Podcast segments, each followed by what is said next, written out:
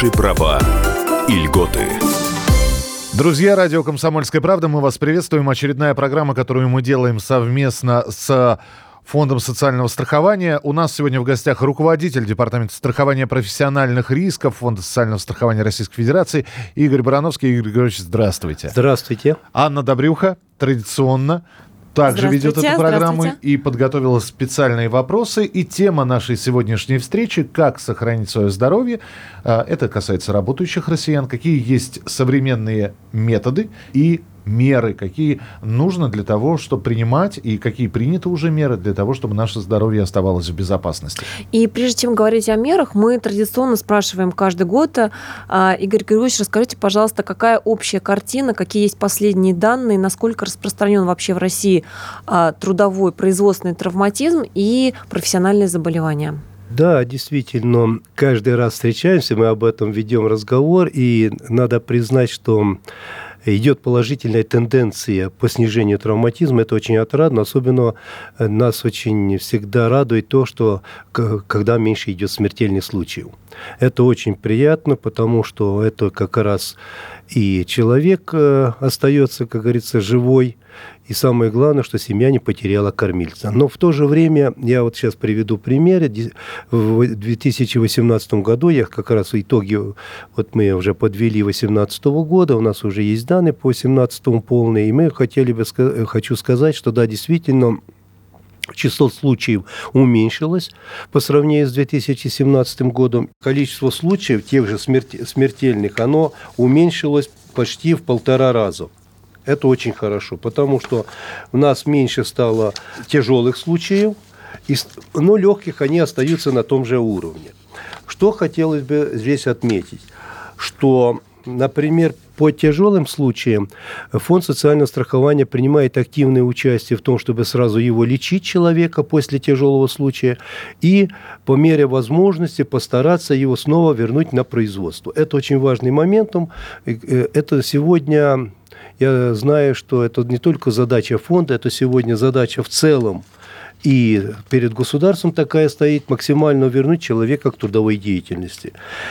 Что касается фонда, то мы э, стараемся максимально эти случаи учитывать и максимально их, э, вот я еще раз хочу сказать, максимально по каждому случаю, э, включая под это еще такую категорию лиц, мы их называем реабилитационные менеджеры, для того, чтобы они могли сопровождать этого человека и вести с ним диалог, и с ним, с семьей, для того, чтобы этого человека потом все-таки куда-то трудоустроить. Я сразу хочу отметить, что у нас отдельная программа будет посвящена именно реабилитации пострадавших то есть помощи э, тем, кто пострадал от трудовых травм. А вот сейчас э, еще раз хочется уточнить все-таки именно по цифрам, да? А теперь по цифрам я хочу сказать. Вот смотрите, у нас э, уменьшилось случаи на 7% легкие случаи, на 30, на 3% тяжелые несчастные случаи. Э, смертельные случаи уменьшились, как я сказал, до 1500, если мы буквально ну, 1518 человек погибло все-таки э, на производстве. Это большое количество. Я считаю, что полторы тысячи человек мы потеряли на производстве. Но по сравнению, например, с двумя годами тому, где было почти две тысячи, я считаю, что это значительный, все-таки значительное снижение. Надо отметить, что впервые выявленных заболеваний уменьшилось на 9% потому что у нас заболевания профессиональные э, как-то шли все время на одном и том же уровне целый ряд лет, и вот у нас на 9% в 2018 году уменьшились профессиональные заболевания. Это очень отрадно, и я, я считаю, что это как раз в этом есть и прежде всего работа наших э, работодателей, которые очень активно в этом направлении работают. Надо отдать должное таким работодателям, как «Русал», «Металлинвест», э, «Суэк», где действительно поставлено Сургутнефтегаз, поставлено на очень хорошие ну, рельсы, будем так говорить, работа по охране труда. Вы сейчас называете крупные предприятия, это абсолютно верно, но э, ведь э, вот в чем вопрос, Игорь Григорьевич. Скажите мне, пожалуйста, вот когда мы говорим о снижении цифр по травматизму, по смертям, это, это действительно все здорово, но это, это происходит потому, что работодатели...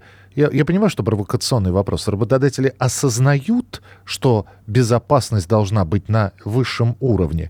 Или они боятся просто чудовищных штрафов, которые э, по вине отсутствие техники безопасности может быть возложено на предприятие. И повышение тарифов фонд страха. Да, мы напоминаем, что если есть такие случаи, то а, могут быть повышены для предприятия тарифы фонда. А вы знаете, я бы Действительно, вы задали очень интересный вопрос, но я хочу ответить на него, сказать, что прежде всего это идет осознание самого работодателя. Надо это признать должное, особенно для крупных компаний. Э, этого сегодня недостаточно у мелких, малых предприятиях и, будем говорить, даже, ну, есть и средние предприятия, которые еще не в полной мере это осознают. То есть я понимаю, что даже для, круп, для крупного предприятия человек это не просто винтик, да? Да. То, то есть хорошего, хороший сотрудник, если пострадает, если травмируется или получит профзаболевание, э, ты его еще потом и не найдешь. Вот вы правильно подсказали. Вы знаете, мы сегодня говорим, вот те затраты, которые фонд тратит, например, на обеспечение или там на выплаты, будем говорить, мы на ежегодно это более 60 миллиардов рублей, только на выплаты мы тратим на всех пострадавших, которые есть в фонде. Но вы понимаете, мы не считаем косвенные затраты. И сегодня, если посчитать косвенные затраты, они составляют в два раза больше затраты, чем мы на прямые выплаты, прямые затраты. Потому что мы посчитали только прямые, то, что мы выплатили человеку. Но мы не посчитали, если погиб человек, значит, нужно его заменить. Нужно, запла... там семья еще есть. есть. Нужно подготовить нового специалиста. И неизвестно, когда этот специалист наберет, будет таким же квалифицированным рабочим, который был на том месте. Понимаете? И здесь вот как раз в этой части сил. Сегодня многие работодатели стараются создать максимальные условия э, для работы самих работников. И в этой части очень интересно, мы сейчас вместе с работодателями смотрим э, такие так называемые корпоративные программы по охране здоровья очень интересные вещи. Я вам хочу сказать, что и одна из тем, которые мы предполагаем ее заслушать и провести как международную конференцию, она будет в Сочи на неделе охраны труда с 22 по 26 а, апреля. И 24 э, апреля мы проводим большую конференцию именно по корпоративным программам. Э, здоровья работающих. И мы хотели, вот как раз и крупные компании будут, мы приглашаем иностранных гостей для того, чтобы услышать, как работают у них эти программы, и как у нас, и поделиться опытом, и рассказать, что дальше будет, как нам в этом направлении работать. А вы сказали, что есть именно какой-то очень а, интересный опыт в рамках вот этих корпоративных программ по охране здоровья, по охране труда. Можете привести пример, что, например, вот вас так особенно впечатлило, как что-то организовано на предприятии для того, чтобы сохранить здоровье работников? А вот я вам сейчас расскажу. Вот, например, Металлоинвест. Это предприятие, которое находится в Белгородской области, Металлоинвеста в основном. Когда приезжаешь, например, на предприятие само, то ты вот заходишь в поликлинику, эта поликлиника не, будем говорить, она не федерального значения, она не регионального даже значения. Это поликлиника, медицинский центр самого предприятия. Ну, ведомственная, то есть, Ведомственная, да? Угу. да, медицинский центр самого предприятия. И вы понимаете, это, настолько диагностическая аппаратура, настолько все врачи есть, настолько они совершен, со, со, новые и совершенны, что просто диву даешься, что работодатель, вкладывая такие деньги, для своих работников держит такую поликлинику. Ну, будем говорить, это же на финансирование требуется. Второе. В этой поликлинике обеспечиваются не только сами работники – но и семьи работников. То есть они не идут в районную поликлинику, они все, например, проходят все процедуры, которые необходимы, или все лечение, которое необходимо, они проходят в этом в этой э, медицинском центре. Они так и называют медицинский центр. Потом этот же медицинский центр проводит, мы на э, базе одного из заводов Старооскольского провели очень интересный эксперимент по новой концепции вывода работника из вредных условий и делали эксперимент, насколько это будет эффективно, если работника, который есть предпосылки к профессиональному заболеванию, выводить его на санаторно-курортное лечение и посмотреть, насколько будет изменяться состояние здоровья. Опередить болезнь. Да, называется. опередить болезнь. Э, совместно с Институтом медицины труда э, завод и фонд участвовал в этом эксперименте. Мы э, провели такой эксперимент, очень хорошие результаты дали, показали. Мы сейчас эти результаты также везде показываем, рассказываем о них. И это одно из той концепции, которую фонд подготовил в изменение 125-го федерального закона для того, чтобы прежде всего, вот как вы сейчас заметили, добиться того, чтобы он не заболел, а добиться того, вылечить его на ранней стадии, еще поймать вот эту болезнь на ранней стадии, вот как мы так называем. Мы сегодня выстраиваем, видите, такую, такие ступеньки. Э, фонд социального страхования, работодатель, работник. И продолжим это делать буквально через несколько минут. Оставайтесь с нами. Наши права и льготы. Программа подготовлена в рамках государственного контракта на оказание услуг, направленных на повышение информированности населения и экспертного сообщества о внедрении современных технологий и электронных сервисах Фонда социального страхования Российской Федерации.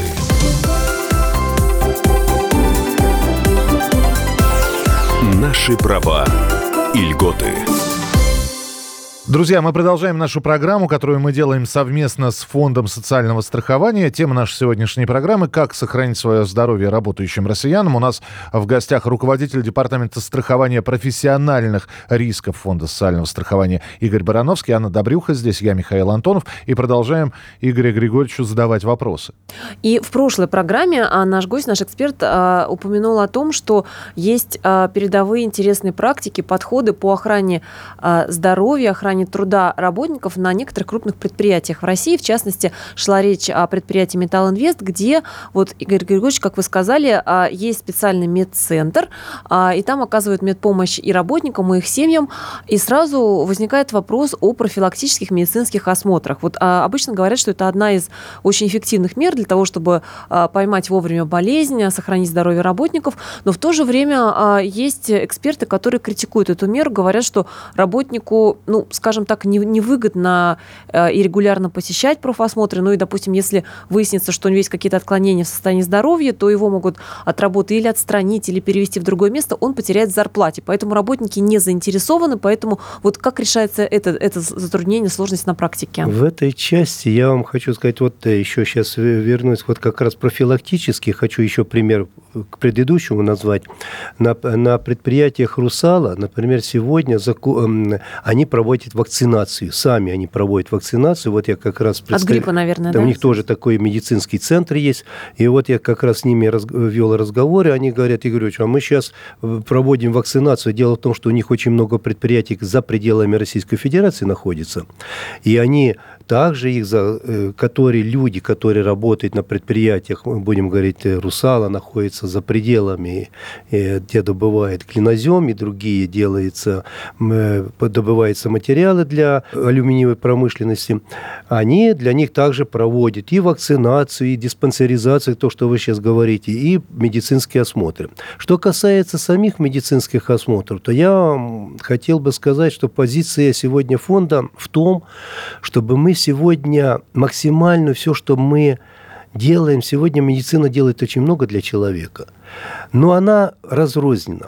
А идет сегодня человек в районную поликлинику, мы приходим на рабочее место, мы проходим диспансеризацию, вернее, диспансеризацию мы проходим дома, например, э, мы проходим, э, приходим на работу, идет периодический медицинский осмотр, потом где-то идет еще э, ДМО, дополнительное медицинское страхование. И получается, что, например, один и тот же человек прошел в трех поликлиниках, ну, проходил лечение, например, в какой-то, ну, например, у него там заболевание органов дыхания. Но самое главное, что у нас нету сведенных этих данных. И у нас сегодня получается, что в трех разных поликлиниках человек лечился, и врач например, на последнем этапе не видит результаты предыдущих анализов. Предыдущие, будем говорить, заключения, которые давалось более ранее, например, там, полгода тому. И мы сегодня говорим о том фонде, чтобы сделать единую медицинскую карту – которая будет объединять все результаты медицинских осмотров по человеку. То есть, конечно, будет определенный доступ к этой карте, там определенная категория, то медицинские, э, будем говорить, данные, они всегда закрыты и очень это Все защищено как следует. Очень да. защищено, и оно должно быть защищено, чтобы его не использовали в каких-то целях. Ну, вы знаете, можно использовать разные данные для разных целей. Но интересно другое. Независимо от того, где бы человек пришел, например, человек находится в командировке – он сердечник. Приходит и говорит, мне плохо, пока врач установит диагноз, когда по его посмотрит.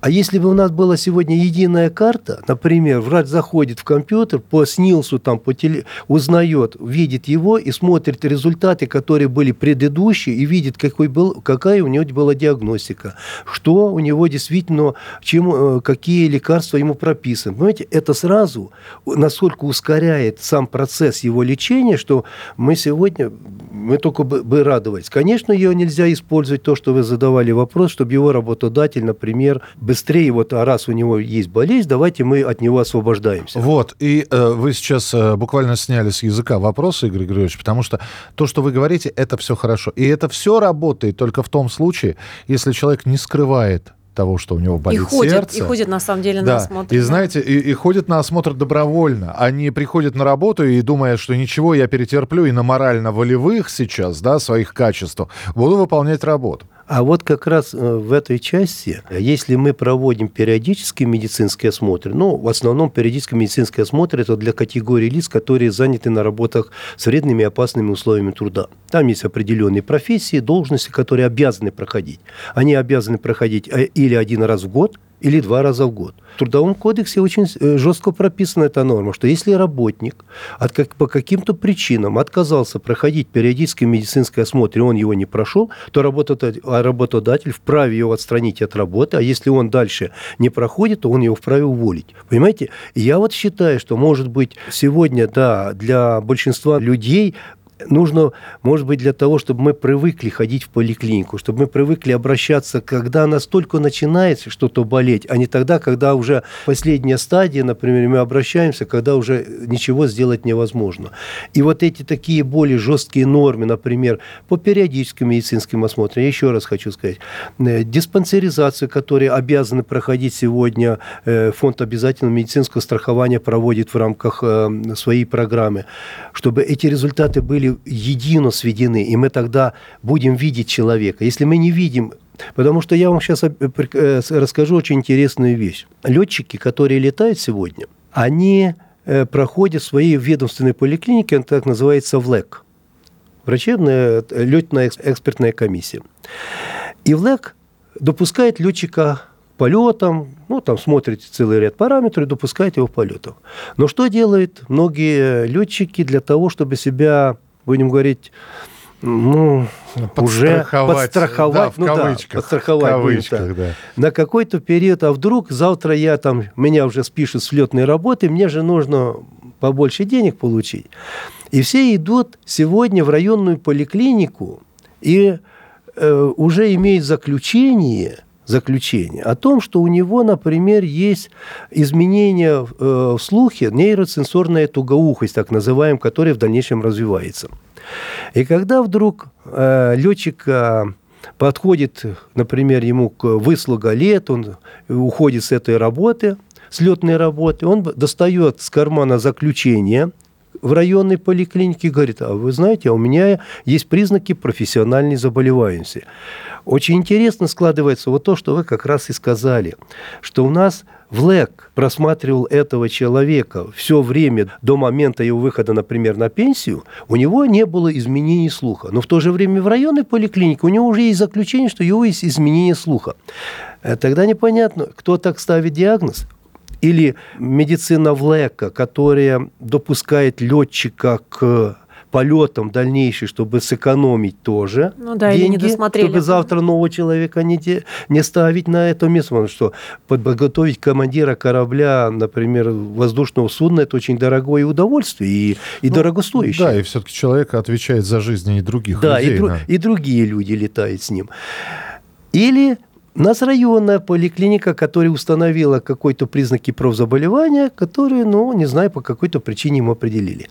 И вот здесь как раз вот медицинская карта бы позволила всем видеть, и работодателю видеть, раз он прошел в районную поликлинику, и эти данные, например, по этому человеку уже в единую базу свелись. И сразу работодатель видит, да, что в районе у нас уже, он был в районе, у него есть изменения. Тогда давайте посмотрим в ЛЭК, пусть более тщательно посмотрит, насколько э, это, э, его можно допускать к полетам, потому что за ним люди сидели Скажите, а вот такая электронная медицинская карта, она предполагается вообще для всех работников в дальнейшем или только для тех, кто трудится на особо опасных, тяжелых работах? Нет, мы хотели бы, мы ведем разговор о том, чтобы это было для всех работников, Э, ну, может быть, знаете, не знаю, как можно для всех, потому что, может быть, вначале, насколько сейчас возможности, это же и Минздрав должен быть, это должны быть, у нас же очень много и частных медицинских центров есть, понимаете, чтобы все эти были свести в единую, э, единый э, клубок, как говорится, и в единый, чтобы у нас эти единый центр какой-то был, где будут формироваться все эти, эти данные. Но мы, э, э, задача такая, чтобы она была для всех, потому что это и водители. У нас сегодня очень много дорожно-транспортных происшествий, гибнет очень много людей. У нас сегодня очень много, э, знаете, ну, казалось, банальных случаев, которые люди лезут, я уже однажды на это говорил, лезут в колодец, который буквально... Там, заполнен метаном, Заполнен например, да. метаном для того, чтобы прежде чем там провести целый ряд, будем будем говорить, таких предупредительных мер сделать, э, насколько там вредно, насколько там возможно э, лезть в этот колодец на сегодняшний день.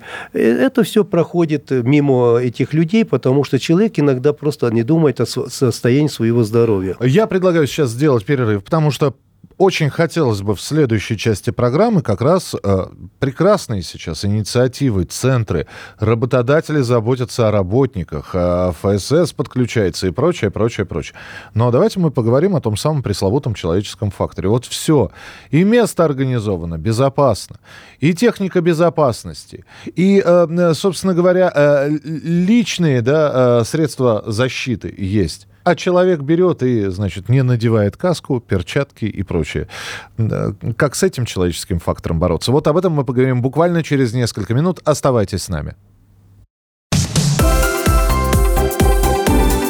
Наши права и льготы. Программа подготовлена в рамках государственного контракта на оказание услуг, направленных на повышение информированности населения и экспертного сообщества о внедрении современных технологий и электронных сервисах Фонда социального страхования Российской Федерации.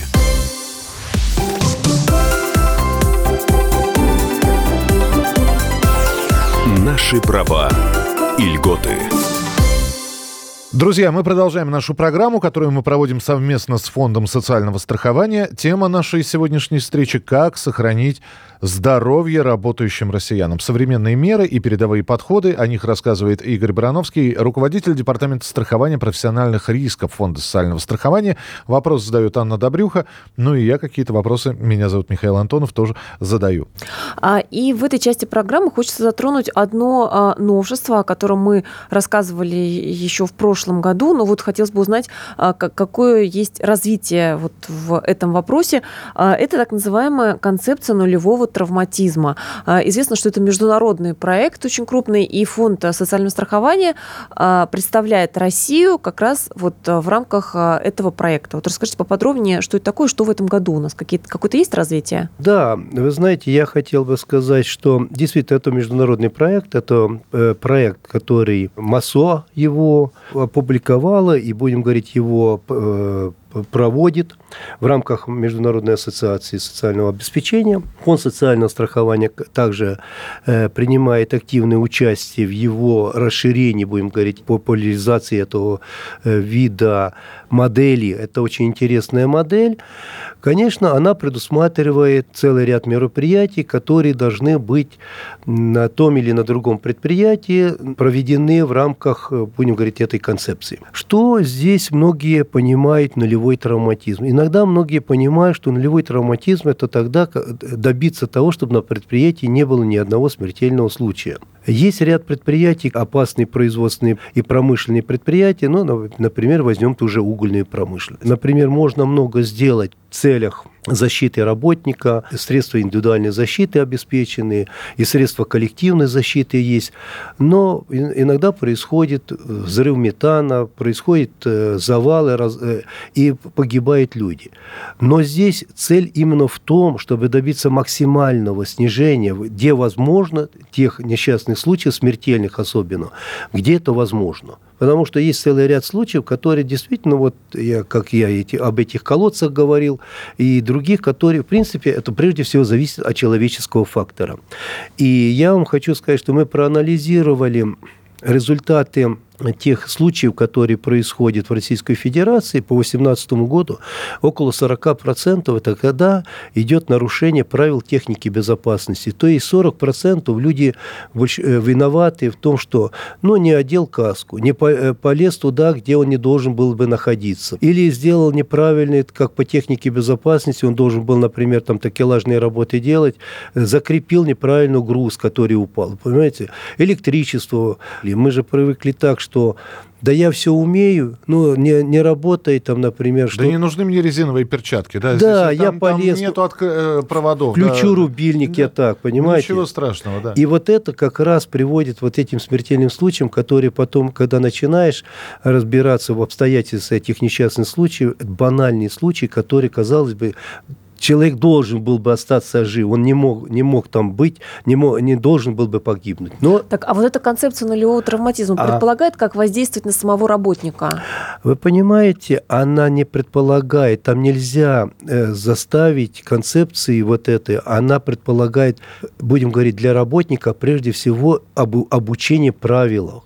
Еще раз его, будем говорить, через разные э, обучения, через, э, может быть, какую-то проведение семинаров, каких-то дополнительных лекций для того, чтобы человек понял сам, что это невозможно. Особенно, знаете, я вам хочу сказать, эффективно получается, когда делаешь какие-нибудь ролики. И когда человек вот попадает в такую ситуацию, когда был сделан красивый ролик, люди начинают осознавать. Потому что когда человек, он сам не осознает этого. Потому что случилось это как мгновение. Вот как аварию мы попадаем иногда. Ну, мгновение... Ну, просто когда рассказываешь, человек думает, ну это с кем угодно, только да, не со мной. Да, но когда он видит, например, на экране, как это происходит, вот коллега, который там был, как вот у нас были такие случаи, мы делали с работодателями, знаете, это, это шокирует людей. Они, они начинают, они совсем по-другому говорят, слушай, а действительно это страшно. А, а вот я вчера полез... А, а это прям документальная съемка? Ну да, это э, работодатели делали такие съемки. Вот есть такие очень интересные. Что касается самого нулевого травматизма, самой этой концепции фонд социального страхования поддержал.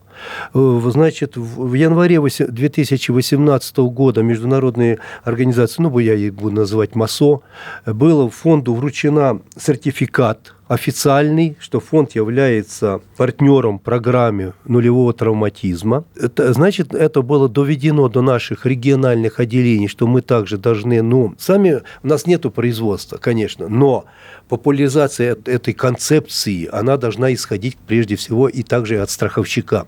Мы заинтересованы в том, чтобы это было меньше этих случаев. И поэтому наши все региональными отделениями на сегодня разработаны дорожные карты. Э, наши региональные отделения по мере возможности делает анализ травматизма, направляет его работодателям. Если, например, у него идет ухудшение, по в какой части, например, говорится, что по итогам 2018 года по сравнению с 2017 у вас произошло больше того-то, того-то, на что просим обратить особое внимание. Понимаете, это для работодателя все равно уже есть какой-то посыл, что значит на него обратили внимание, что нужно ему тоже над этим поработать. Мы сами в рамках Фонда социального страхования провели очень хорошую конференцию в Санкт-Петербурге, где приглашали и тракторный завод, огромнейший целый ряд предприятий участвовал в, этом, в этой конференции.